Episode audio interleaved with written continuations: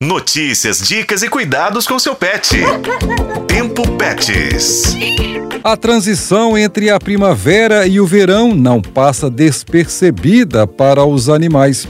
A elevação das temperaturas pode ameaçar a saúde e o bem-estar deles.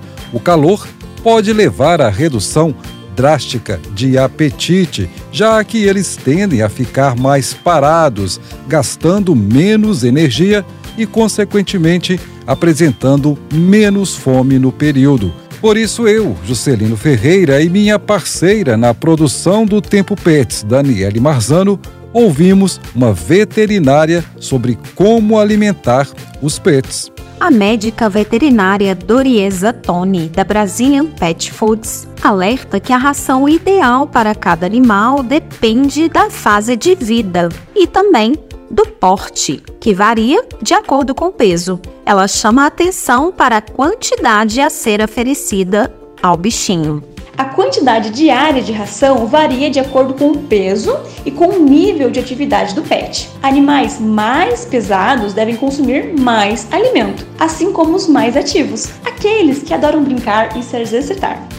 A recomendação diária está descrita no verso das embalagens. Lá você pode acessar a quantidade em gramas que o seu pet deve consumir por dia, ressaltando que o valor descrito deve ser dividido pelo número de alimentação diária do pet, por quantas vezes ele come por dia.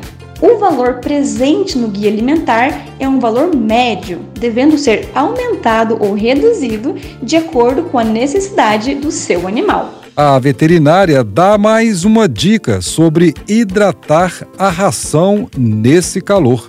Não há necessidade de molhar o alimento do seu pet. Aumentar o nível de umidade pode interferir na qualidade da ração, principalmente se o animal não come tudo de uma vez, favorecendo o aparecimento de fungos e bactérias, o que não é interessante. Uma boa opção é servir ração naturalmente umidificada pelo fabricante, conforme detalha a veterinária Doriesa Toni. E uma boa opção para isso é a ração úmida, que possui uma quantidade maior de água na sua composição.